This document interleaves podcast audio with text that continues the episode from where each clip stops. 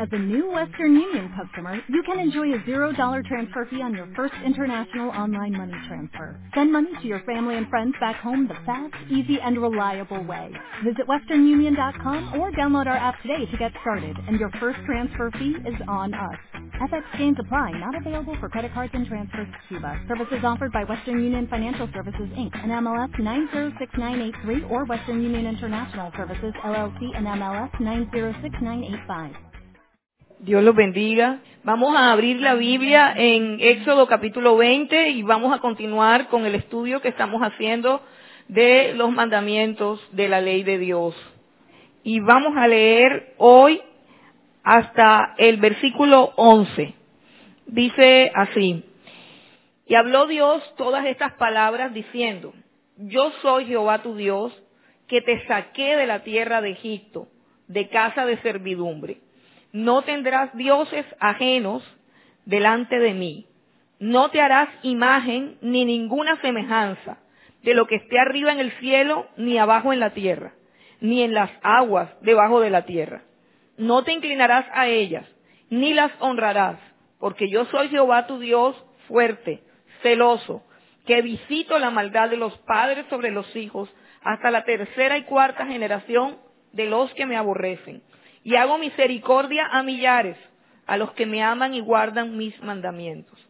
No tomarás el nombre de Jehová tu Dios en vano, porque no dará por inocente Jehová al que tomare su nombre en vano.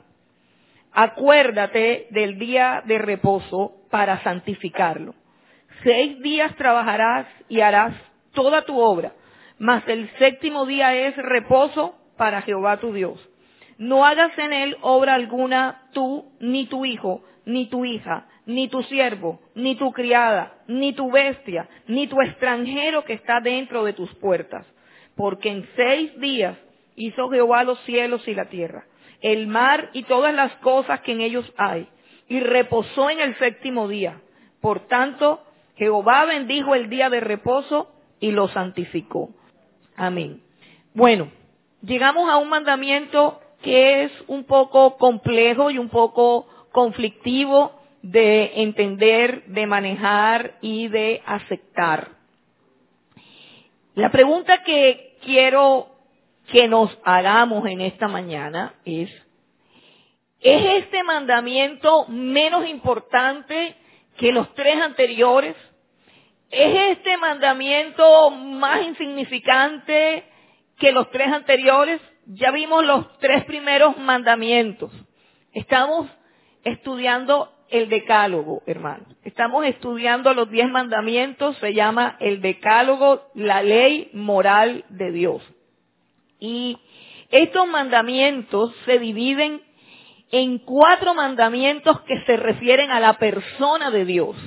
Del primero al cuarto mandamiento se refieren a mi relación con Dios. Los cuatro primeros mandamientos, y hemos llegado al cuarto, regulan cómo debe ser la relación mía con Dios. La manera como Dios quiere, espera y ordena que tú te relaciones con Él. Estos cuatro mandamientos primero están reglamentando la manera como Dios ordena, exige, demanda cómo te relacionas con Dios. No podemos relacionarnos con Dios como nos parece. No podemos ofrecerle a Dios lo que nos parece. No podemos, hermanos, porque eso hizo Caín y fue su perdición. Caín quiso ofrecerle a Dios lo que a él le parecía y se presentó a la adoración trayendo en sus manos una ofrenda que a Dios no le agradó.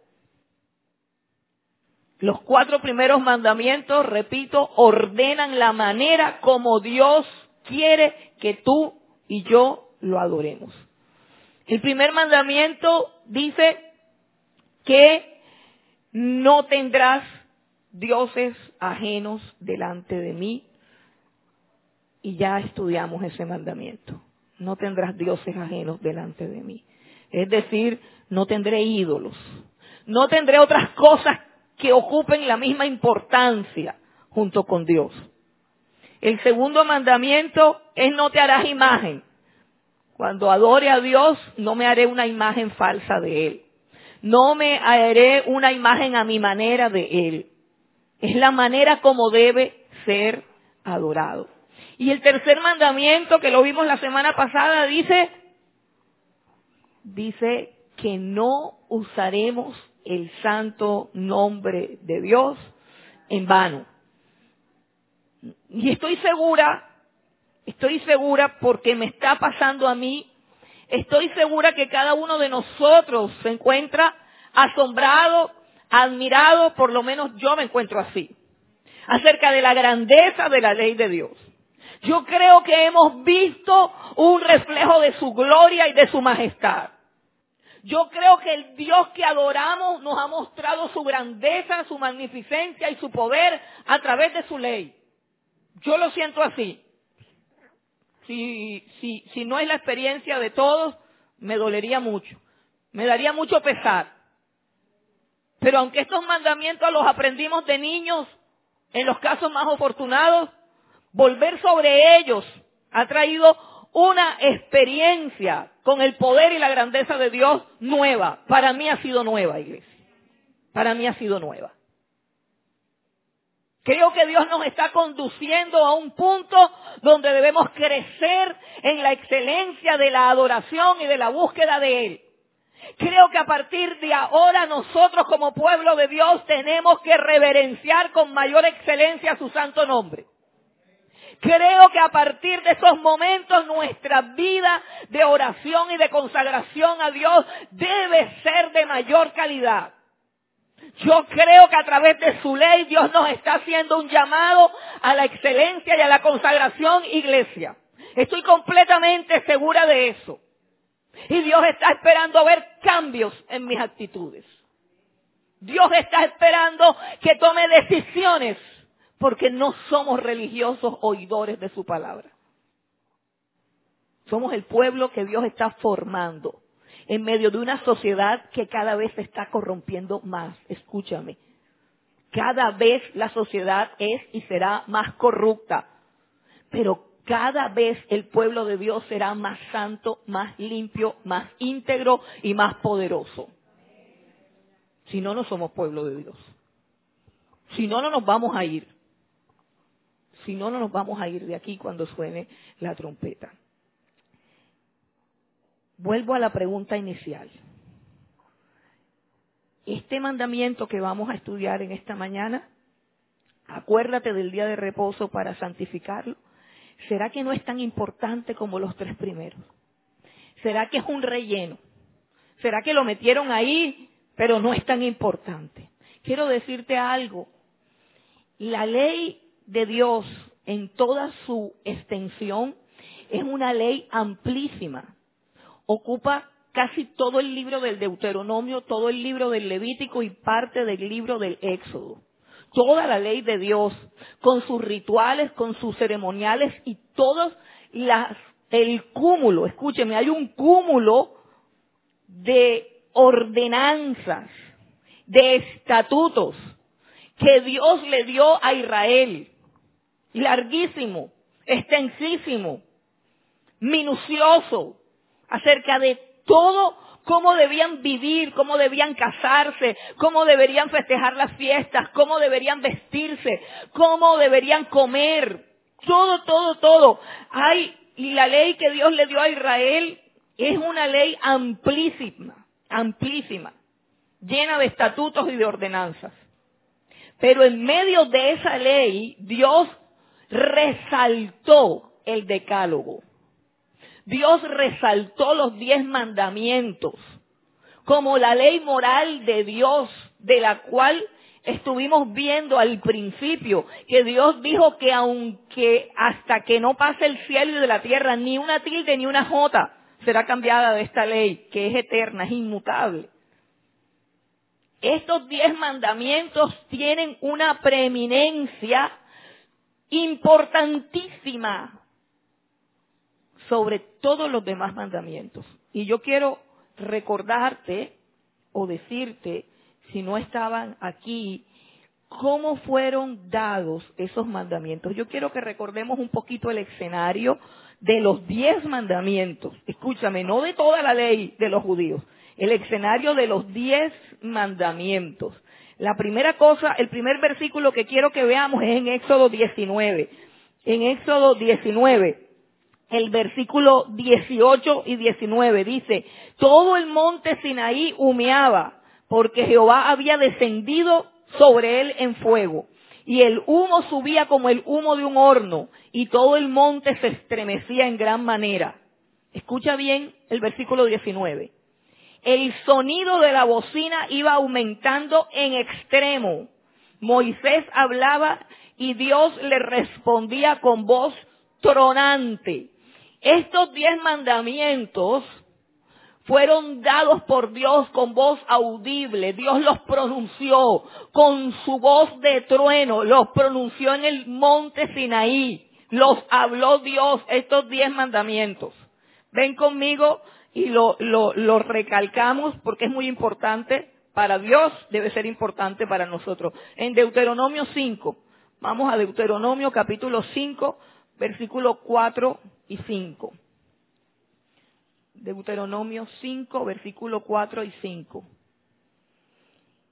Cara a cara habló Jehová con vosotros en el monte de en medio del fuego. ¿Estás oyendo, iglesia? Cara a cara habló Jehová con vosotros en el monte de en medio del fuego. Yo estaba entre Jehová y vosotros para declararos la palabra de Jehová, porque vosotros tuviste temor del fuego y no subisteis al monte. Voz audible. Y el versículo 22 de ese mismo capítulo, el versículo 22 dice, mira lo que dice, estas palabras, bueno, todo lo que hay en el capítulo 5, que acabamos de leer, el versículo 4 y 5, todo lo que hay ahí es la repetición de los mandamientos. ¿Estás viendo? Dice, yo estaba entonces entre Jehová y vosotros para declararos la palabra de Jehová, porque vosotros tuvisteis temor del fuego y no subisteis al monte. Dijo, yo soy Jehová tu Dios que te sacó de tierra de Egipto. Ahí comienza Dios a hablar, versículo 6, y pronuncia todos los mandamientos del decálogo. Todos los mandamientos hablados por Dios, con voz audible. El pueblo aterrorizado, porque no era cualquier voz, era la voz de Dios. Hacía que el Sinaí se estremeciera. Había un temblor en la montaña por causa de la voz de Dios. Y la voz, en vez de, en vez de bajar de volumen, la voz iba aumentando en extremo. El versículo 22 dice Moisés, estas palabras, o sea, cuando terminó Dios de hablar los mandamientos, el versículo 22 dice, estas palabras habló Jehová a toda vuestra congregación en el monte, de en medio del fuego, de la nube y de la oscuridad, a gran, a gran voz, y no añadió más. O sea, esto fue todo lo que dijo Dios los diez mandamientos con su voz audible y no añadió más. Y además de eso, y las escribió en dos tablas de piedra, las cuales me dio a mí. Las habló y las escribió en dos tablas de piedra. Ahora, no vamos a continuar leyendo, pero nosotros sabemos que cuando Moisés descendió del monte Sinaí con las dos tablas de piedra, ya el pueblo de Israel había violado el primer mandamiento y habían hecho un becerro. Y Moisés toma esas tablas de piedra y las tira y las tablas se revientan contra las rocas de la, de la, de la montaña y se parten. Bueno, ¿qué sucede? Que Dios las vuelve a escribir. Éxodo 32. Vamos a Éxodo 32. Éxodo 32, versículo 16. Y las tablas eran obra de Dios. Y la escritura era escritura de Dios grabada sobre las tablas. Vamos a Deuteronomio 10. Ahí todavía no las ha roto. Quiero que vayamos a Deuteronomio 10. Y vamos a leer del 1 al 5. Deuteronomio 10. Si, si no lo encuentra, no importa, solo anote y escuche. Dice, en aquel tiempo Jehová me dijo, lábrate dos tablas de piedra como las primeras. Aquí Dios le está dando orden a Moisés. Vuélvela, voy a volver a escribir mi ley. Y dice, lábrate dos tablas de piedra como las primeras. Y sube a mí al monte y hazte un arca de madera. Y escribiré, está hablando Dios, escribiré en aquellas tablas las palabras que estaban en las primeras tablas que quebraste y las pondrás en el arca. E hice un arca de madera de acacia y labré dos tablas de piedra como las primeras. Y subí al monte con las dos tablas en mi mano. Y escribió en las tablas conforme a la primera escritura los diez mandamientos que Jehová os había hablado en el monte de en medio del fuego el día de la asamblea y me las dio Jehová.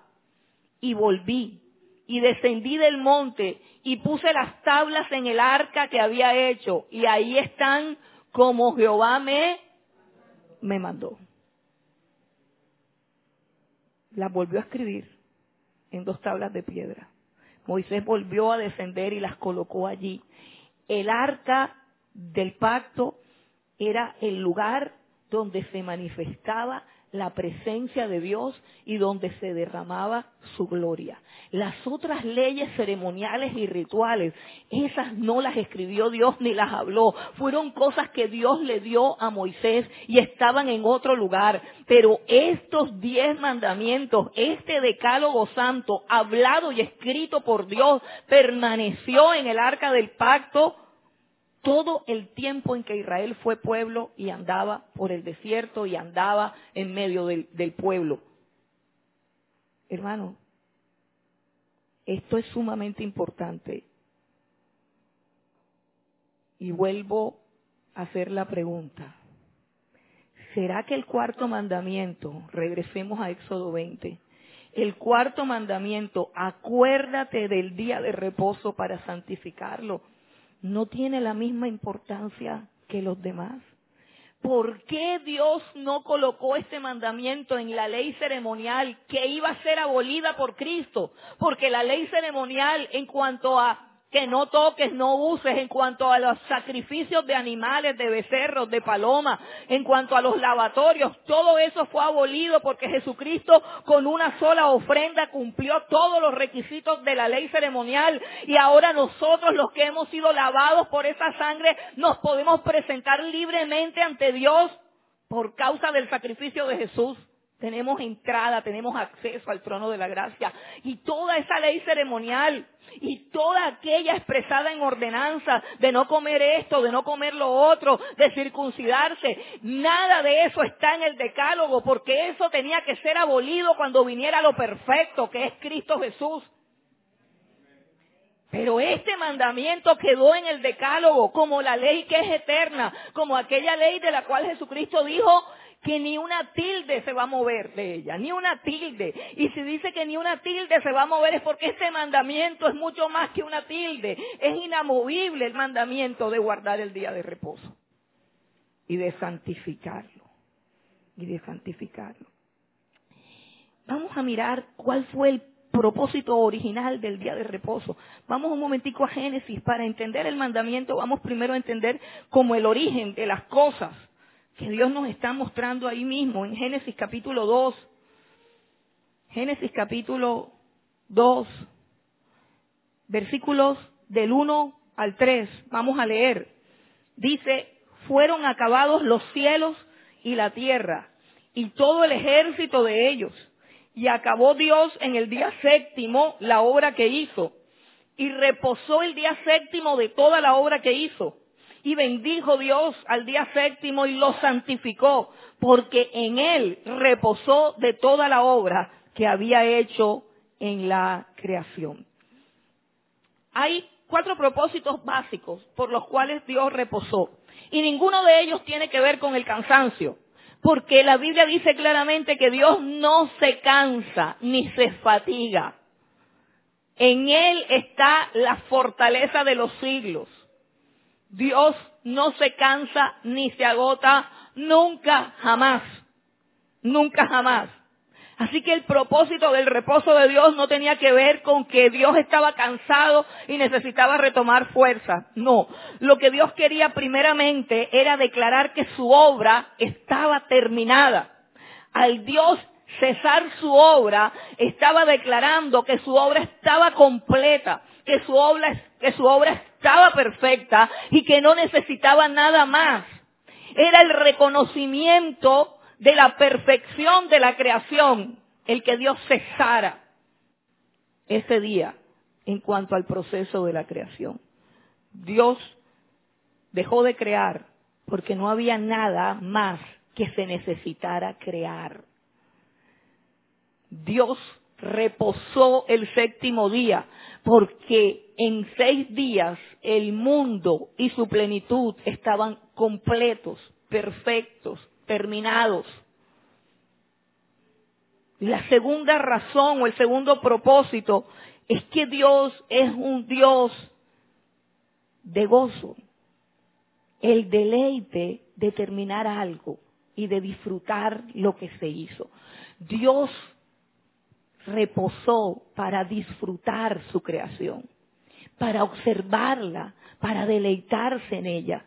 Dios se deleita en su creación. Dios se deleita en su creación. Dios es un Dios de gozo, de alegría, de placer. Dios no es un Dios regañón, fiesta, como creen los pecadores. No. Dios es un Dios de satisfacción, de plenitud, de logros, de logros. Dios es un Dios de logros, de realizaciones, de proyectos cumplidos, de obras trazadas. Es un Dios sano de mente, de corazón, de voluntad. Él se detuvo simplemente para disfrutar de lo que había creado. Tengo una cita aquí en Éxodo 1.17 y no sé por qué la tengo, la verdad, entonces quiero leerla sin saber qué es, porque no, sé si fue que se me equivocó la transcripción, pero dice Éxodo 1.17 no tiene nada que ver. Hay un problema en, en, mi transcripción, algo, algo falló. Pero Dios descansó para disfrutar del deleite de haber terminado todo lo que se había propuesto hacer. Hay una tercera razón por la cual Dios descansó y esta razón es supremamente importante. Dice para proveer un tipo o una figura. Un tipo o una figura es un símbolo, una representación de una realidad que no se ha cumplido pero que ya pronto viene, para que cuando se cumpla la podamos identificar. Como cuando alguien va al aeropuerto a buscar a una persona que no conoce y le entregan una fotografía. Y la fotografía lo guía hasta que encuentra a la persona. Esa, esa podría ser la función del tipo y la representación. Dios descansó para proveernos a nosotros un tipo o una representación de dos grandes reposos que tenemos como iglesia. El primer reposo es el reposo de la salvación, el reposo de la salvación. Ven conmigo a Hebreos capítulo 4. Hebreos capítulo 4, versículos 9 y 10. Dice, por tanto, queda un reposo para el pueblo de Dios, porque el que ha entrado en su reposo también ha reposado de sus obras, como Dios de las suyas. Y el versículo 11 dice, Procuremos, procuremos pues entrar en aquel reposo para que ninguno caiga en semejante ejemplo de desobediencia. ¿De qué está hablando el libro de Hebreos? Está hablando de dos reposos al mismo tiempo. El primer reposo es el reposo de la salvación, de saber que no necesito comprar el perdón de Dios, que no necesito comprar la misericordia de Dios, que no necesito comprar la paciencia de Dios. Saber que todo eso está hecho que todo eso fue realizado por el Señor Jesucristo en la cruz del Calvario. El reposo que me da saber que soy hija y que Él mismo me ha hecho acepta en su amado Hijo Jesucristo. Y que por gracia soy salvo. Y que todo lo que recibo, lo recibo por gracia. Aún la capacidad de andar en justicia. Porque somos hechura suya.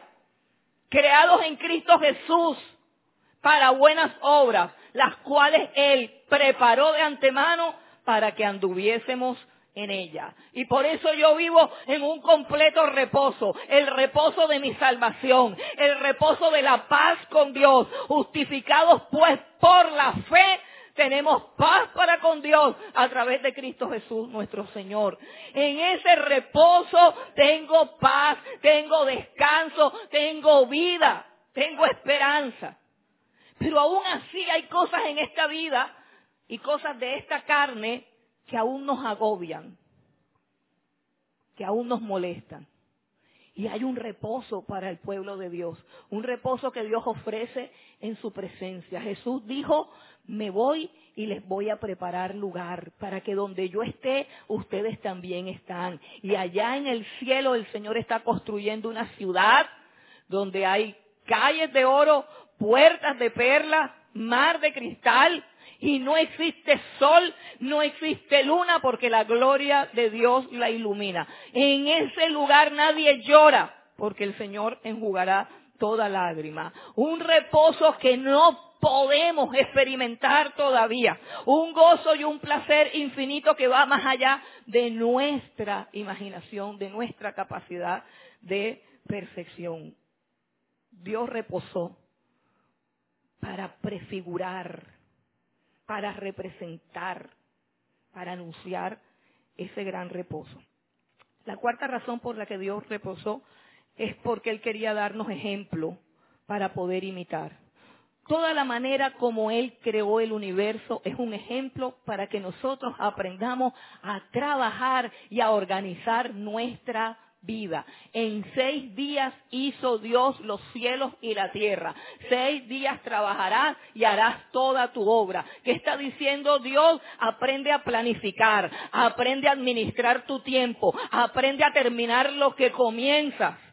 Miren, los psicólogos ahora han descubierto una palabra que está de moda, que yo decía eso qué es y empecé a averiguar, procrastinación. Eso suena todo terrible, ¿cierto? ¿Qué es la procrastinación? Palabras que se inventan para, para, para poner algo tan simple como enredado. Es la habilidad que tienen las personas de aplazar aquellas cosas que no quieren hacer. Aplazar lo que no quiere hacer inventándose otra cosa. O sea, usted quiere, voy a poner un ejemplo, usted quiere lavar los platos, eh, pero usted se inventa algo se inventa que, tiene que ir al banco y que va a llegar tarde. Usted se inventa cosas para no lavar los platos.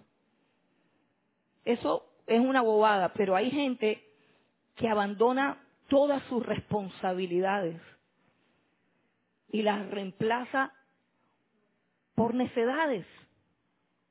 Y los psicólogos han estado estudiando este asunto de la procrastinación porque está produciendo ansiedad, depresión y angustia. Las personas que comienzan cosas y tienen por costumbre no terminarlas, son personas que tienen baja autoestima y que caen fácilmente en depresión. Hermanos, que lo que usted comience, lo termine. Dios en seis días hizo toda su obra y el séptimo día descansó como un modelo para que aprendamos a administrar nuestra vida, nuestro tiempo, nuestros recursos, nuestras responsabilidades.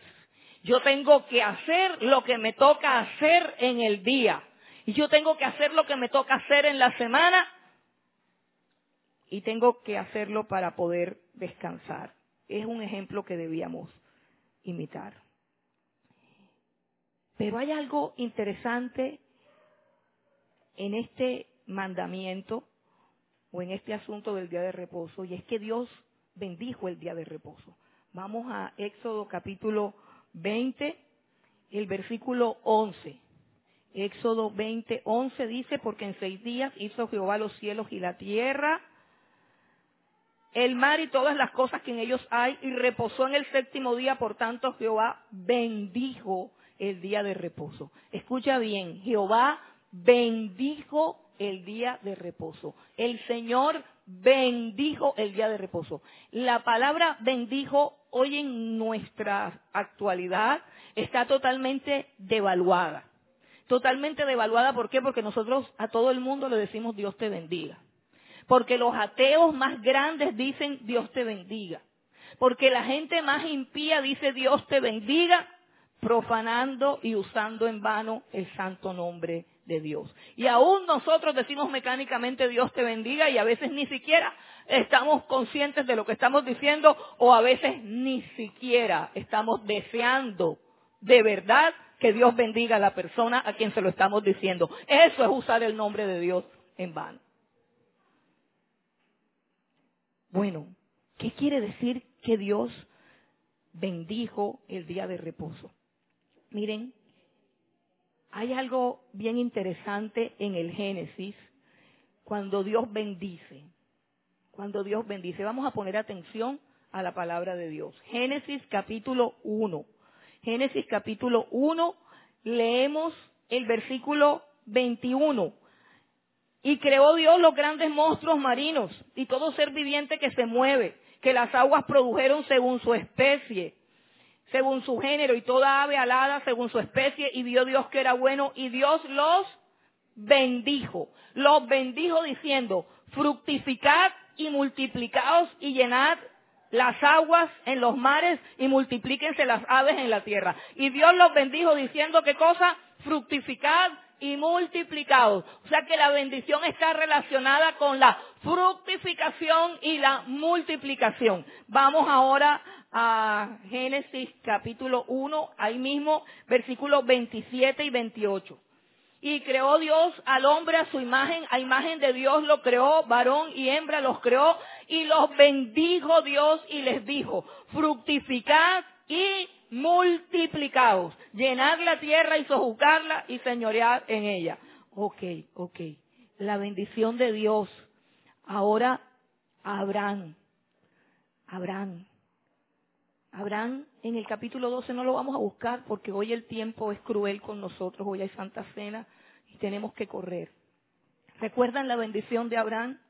Te bendeciré, le dijo Dios a Abraham y serás bendición. ¿Y cómo te bendeciré? Haré de ti una nación tan grande. Mira las estrellas de los cielos, que si la puedes contar, las estrellas de los cielos, así de numerosa será tu descendencia. Mira el polvo, la arena. Si tú puedes contar el polvo y la arena, dice así también podrás contar tu descendencia.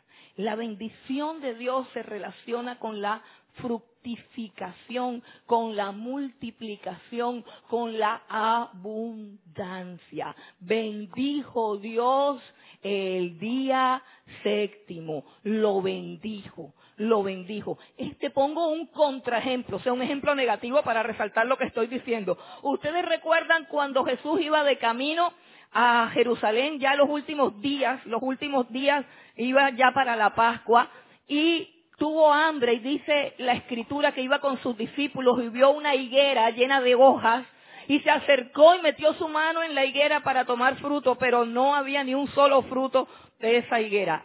Y la Biblia dice que él maldijo la higuera. Luego fueron para el templo y cuando regresaron del templo pasaron y la higuera se había secado, consumido totalmente porque Jesús la maldijo. Creo que eso nos enseña cuán poderosa es la bendición de Dios. Dios bendijo el día de reposo.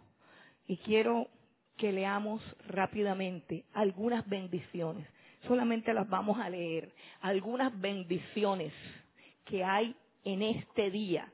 Bendiciones que solamente se alcanzan si tú te acuerdas de este día para guardarlo y santificarlo. Repito, en este mandamiento hay una bendición para los que cumplen este mandamiento. ¿Y qué es cumplir este mandamiento? Lo vamos a ver más adelante. Acordarnos del mandamiento y acordarnos del día de reposo y guardarlo y santificarlo. Vamos a mirar algunas bendiciones en Isaías 58. O comencemos mejor por Salmos. Salmo 36.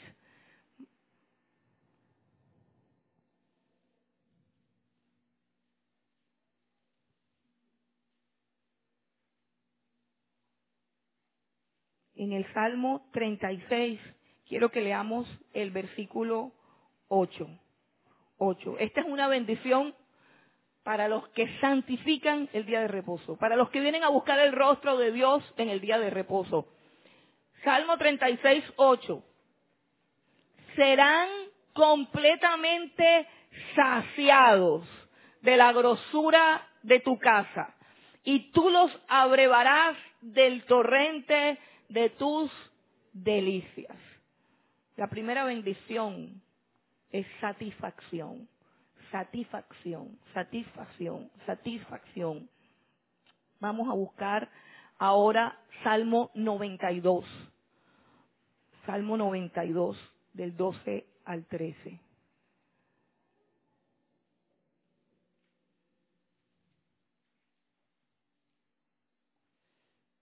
El justo, el justo florecerá como la palmera, crecerá como cedro en el Líbano, plantado en la casa de Jehová, en los atrios de nuestro Dios, florecerán. Aún en la vejez fructificarán, estarán vigorosos y verdes, para anunciar que Jehová mi fortaleza es recto y que en él no hay injusticia. Crecimiento y vigor. Crecimiento y vigor. Vamos al Salmo 84. Salmo 84.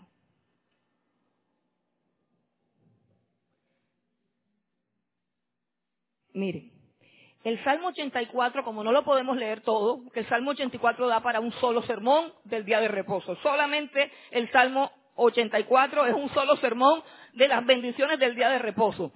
Y el Salmo 84 lo que describe es un servicio, un culto a Dios. Lo que va sucediendo en el alma y en el corazón del hombre que se acerca en el día escogido por Dios al lugar que ha escogido Dios, se acerca a adorar. En el corazón, en la mente, en el alma de ese hombre comienzan a pasar cosas. Salmo 84, vamos a leer 5 al 9. Dice, Bienaventurado el hombre que tiene en ti sus fuerzas, en cuyo corazón están tus caminos. Eh, vamos a hacer un alto, porque es que si no leo el principio, no van a entender y piensan que se refiere a que cada vez que esté débil voy a buscar fuerzas a Dios. Sí, eso se puede hacer, pero el Salmo 84 no está hablando de las fuerzas que Dios te da en tu casa. El Salmo 84 está hablando exclusivamente de las fuerzas que Dios te da aquí, en este lugar, cuando lo adoras congregacionalmente. Mire cómo dice el versículo 1. Cuán amables son tus moradas, oh Jehová, de los ejércitos. Anhela mi alma y aún ardientemente desea los atrios de Jehová. Mi corazón y mi carne cantan al Dios vivo. El salmista está diciendo, a mí me encanta ir a tu casa y me encanta cantarte.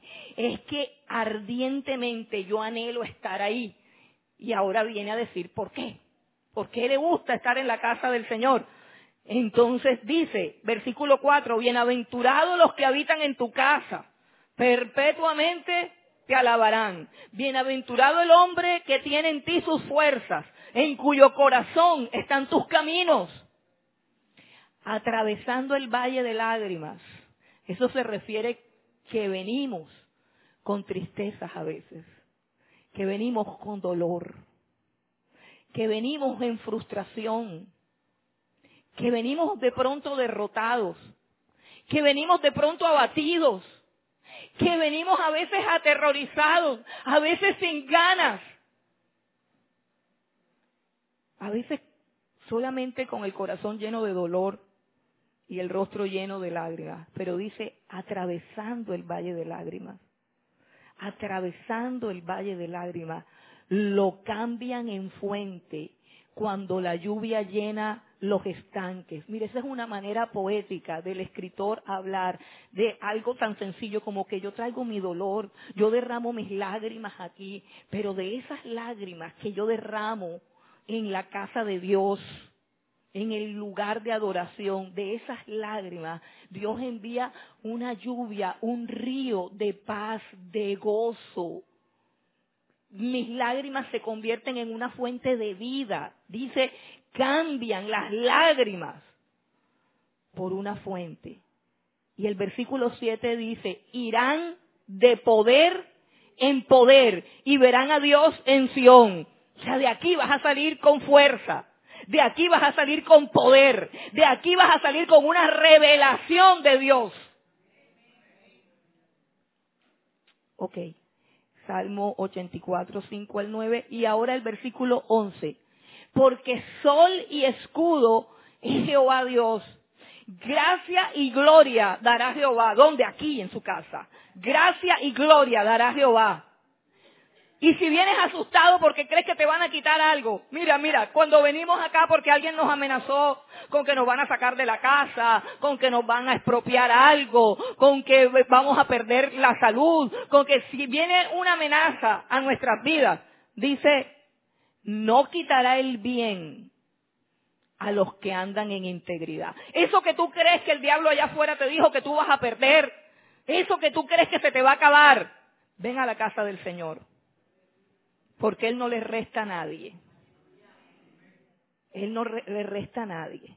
Es preciso que tú creas que Él existe, que está aquí y que galardona a todos los que han venido a buscarlo. Así que Dios no resta, Dios siempre suma. Gloria a Dios. Vamos a Isaías 58.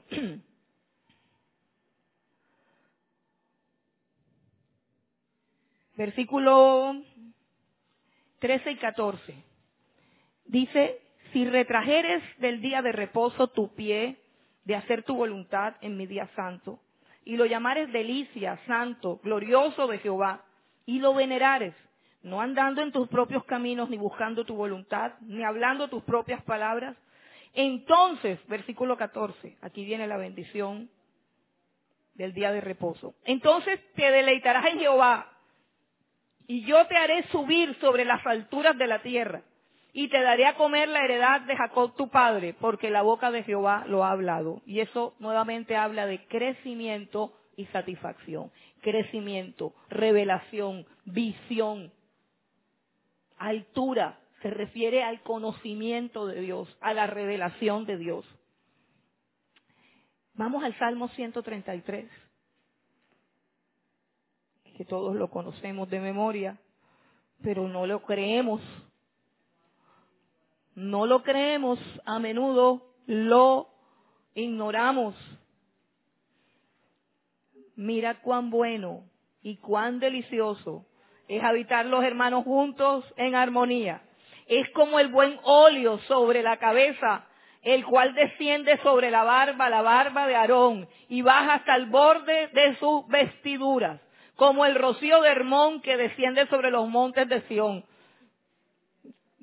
¿Sabes que una vez una mujer que se congregaba en una iglesia eh, donde el pastor, como para variar, había caído en adulterio y en una cantidad de pecados, llegó a, hacer el instituto bíblico acá y, y yo le pregunté que dónde se congregaba y ella me dijo que estaba buscando una iglesia para congregarse yo le pregunté por qué. Entonces me dice, bueno, lo que pasa es que hace ya mucho tiempo el pastor de nuestra congregación está en adulterio, eh, eso todo el mundo lo sabe, eh, el hombre pues no se arrepiente y usted sabe que la unción de Dios se derrama desde la cabeza de Aarón y yo yo me sorprendí porque yo no yo no me había fijado en eso. Yo, yo, yo no yo no había entendido la profundidad de lo que decía este salmo.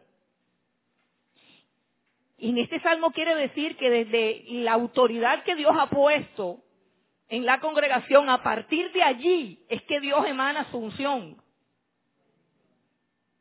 Que la unción de Dios comienza a correr desde la cabeza de Aarón, luego baja por sus vestiduras y entonces corre hacia el resto del templo.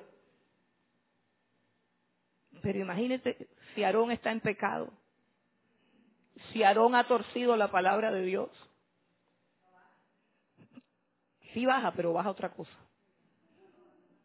Baja algo, porque todos tenemos algo que dar. Baja contaminación, baja perdición.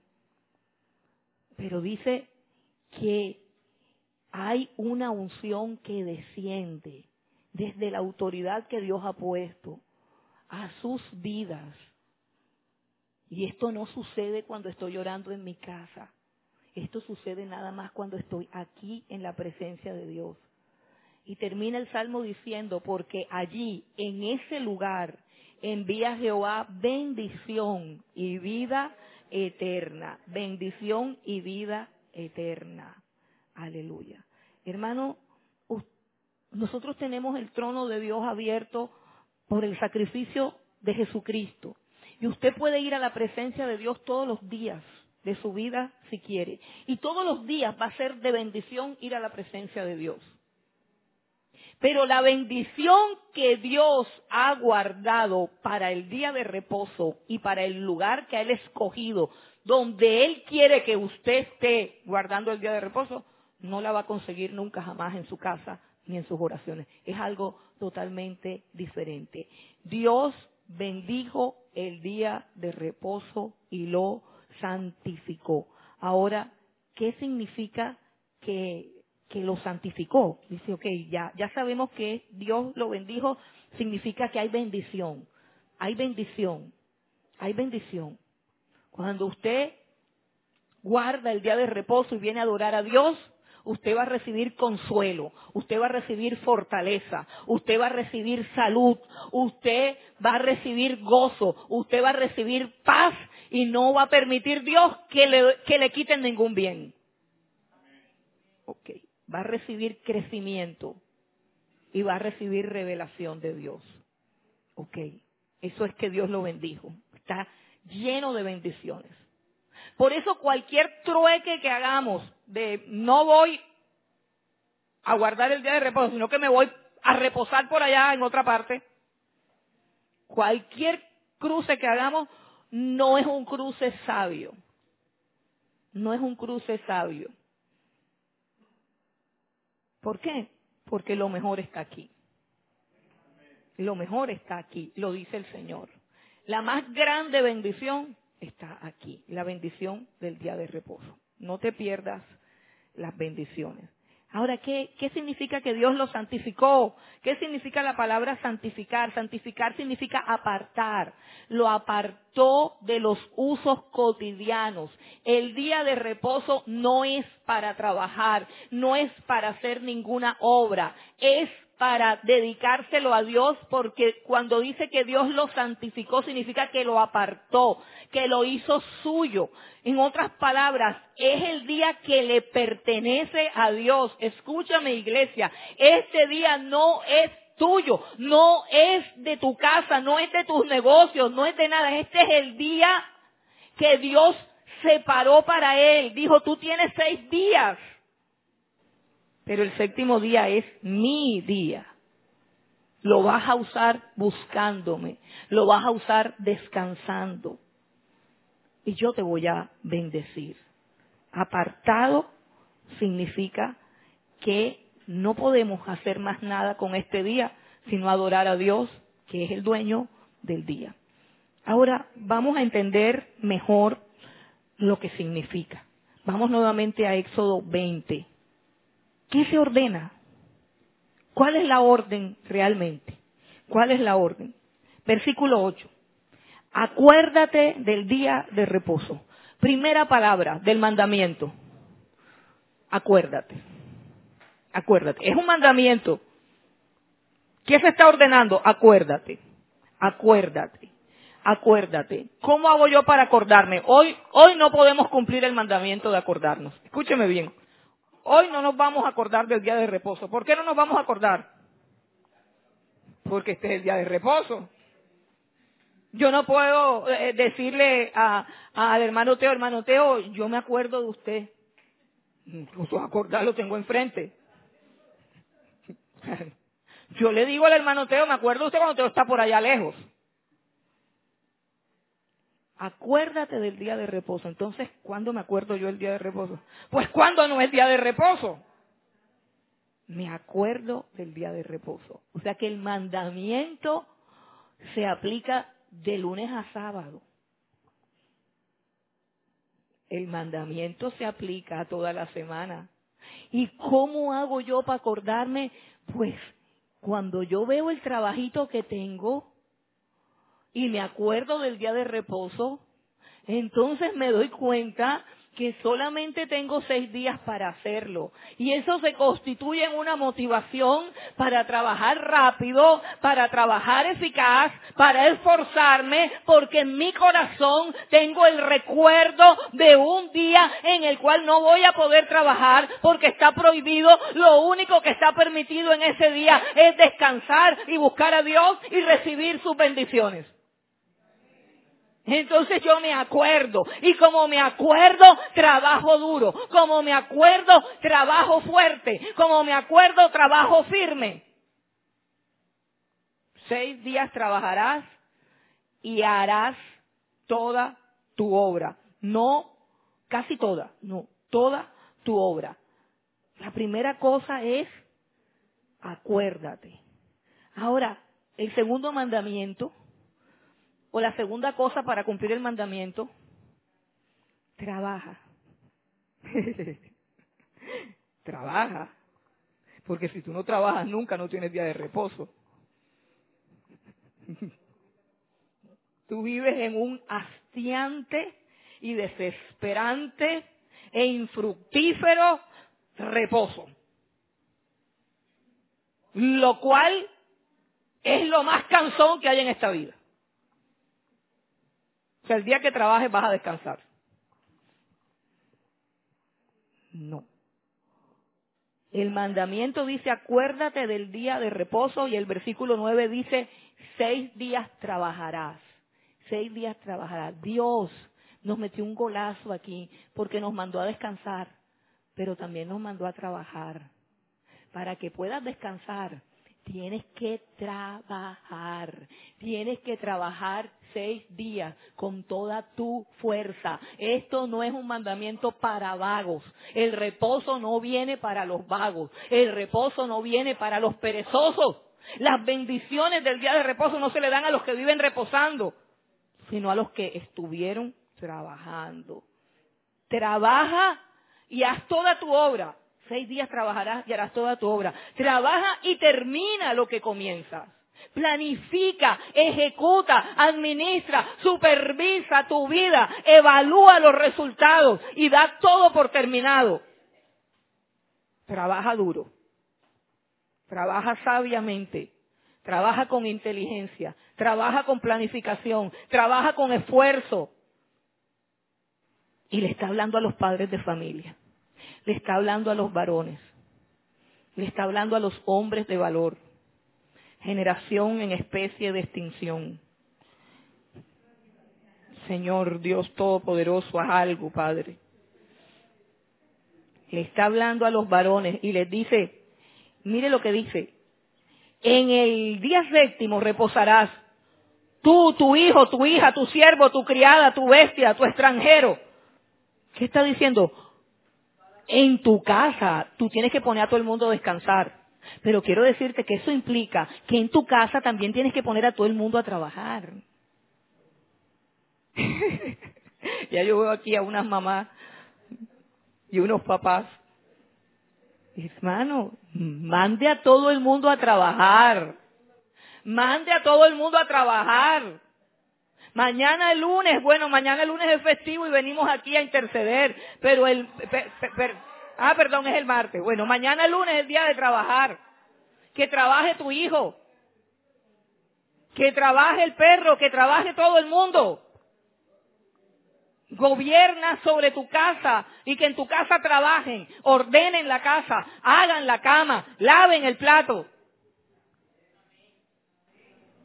Que haya orden en tu casa y que todo el mundo trabaje para que cuando venga el día de reposo no te salga ninguno con que es que no he planchado el pantalón.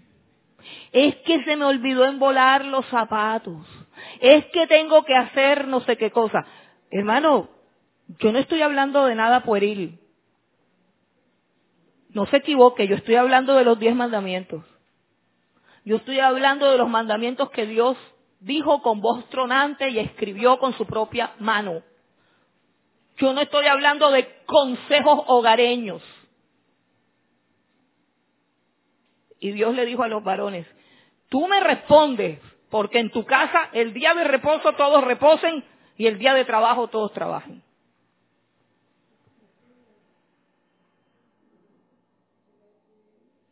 Bueno, eso ya está claro. Primero acuérdate. Segundo, trabaja. Versículo 10, más el séptimo día es reposo. Tercero, para. Para. Es reposo. Para. El día es reposo. Pero, ¿reposo para quién? Para Jehová tu Dios. A ver si lo, si, si lo logramos entender. No basta con que reposes, sino que ese reposo se lo tienes que ofrecer a Dios como una ofrenda de adoración. Repito, no es, no es solamente que reposes, sino que ese reposo lo tienes que traer a Dios como ofrenda de adoración.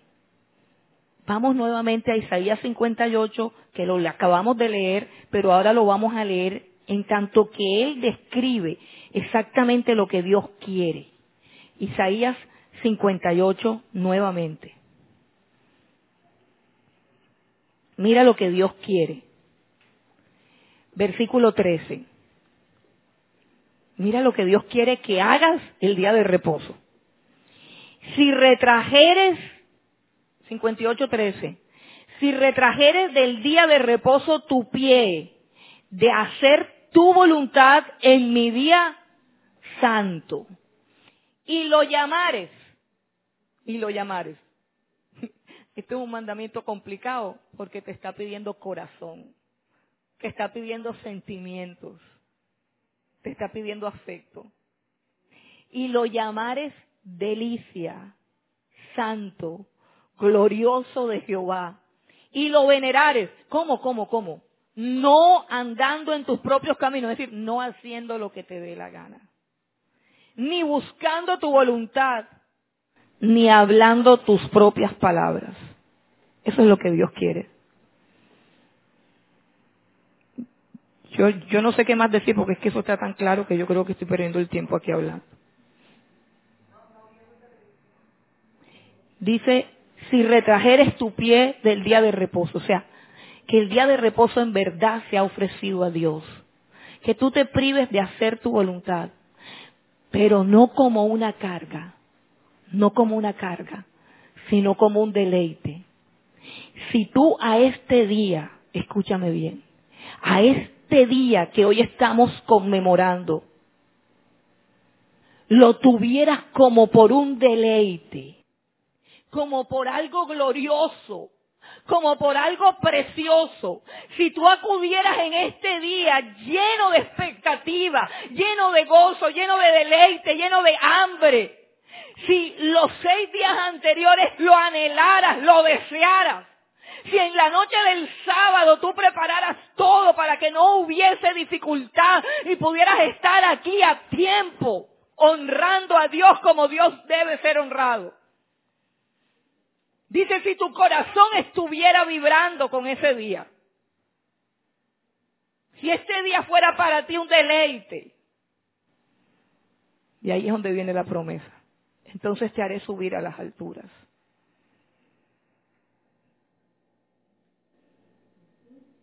Reposo para Jehová tu Dios, para Jehová tu Dios. Vuelvo a preguntar, ¿Crees que este mandamiento es menos importante que los otros tres? Quiero decirte algo. El que viola este mandamiento también viola el primero. El que viola este mandamiento, piensa, piensa, iglesia, piensa lo que estoy diciendo. El que viola este mandamiento también viola el primero. ¿Qué dice el primero? No tendrás dioses ajenos delante de mí. ¿Por qué no vienes a adorar al Señor? Porque tienes otra cosa más importante que hacer. Y Dios no quiere que tú dejes de trabajar, sino que le deja al César lo que es del César y a Dios lo que es de Dios. Este es el día del Señor, del Señor Y Él quiere que lo ames, que lo veneres, que lo apartes, pero sobre todo que lo disfrutes, porque es un día de gran bendición. Es el día del reposo. Y Dios es el Dios del reposo. Es el Dios de la paz. Es el Dios del descanso. Jesús vino aquí a esta tierra y nos dijo, si alguno está trabajado y cargado, venga a mí que yo lo haré descansar. El verdadero reposo está en la presencia de Dios.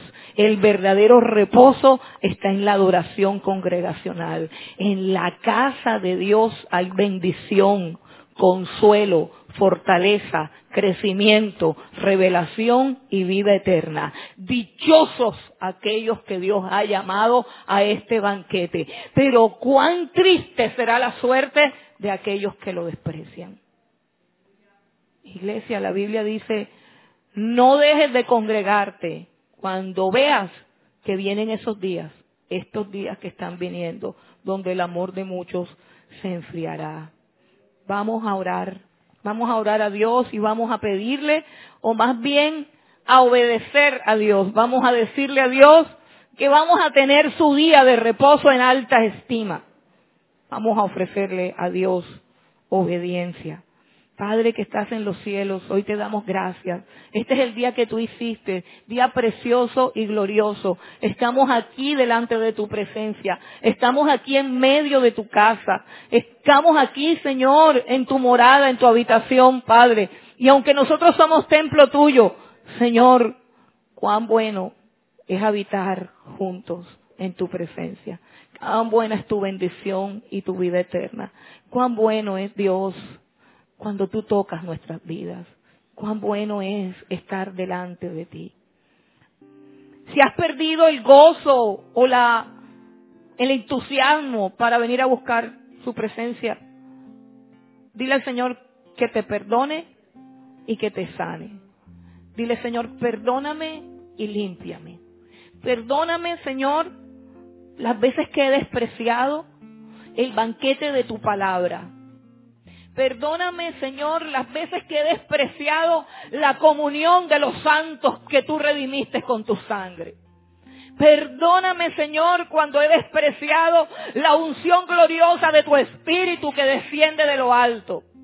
Perdóname, Señor, por todas las excusas tontas que he dado para no buscarte, para no congregarme.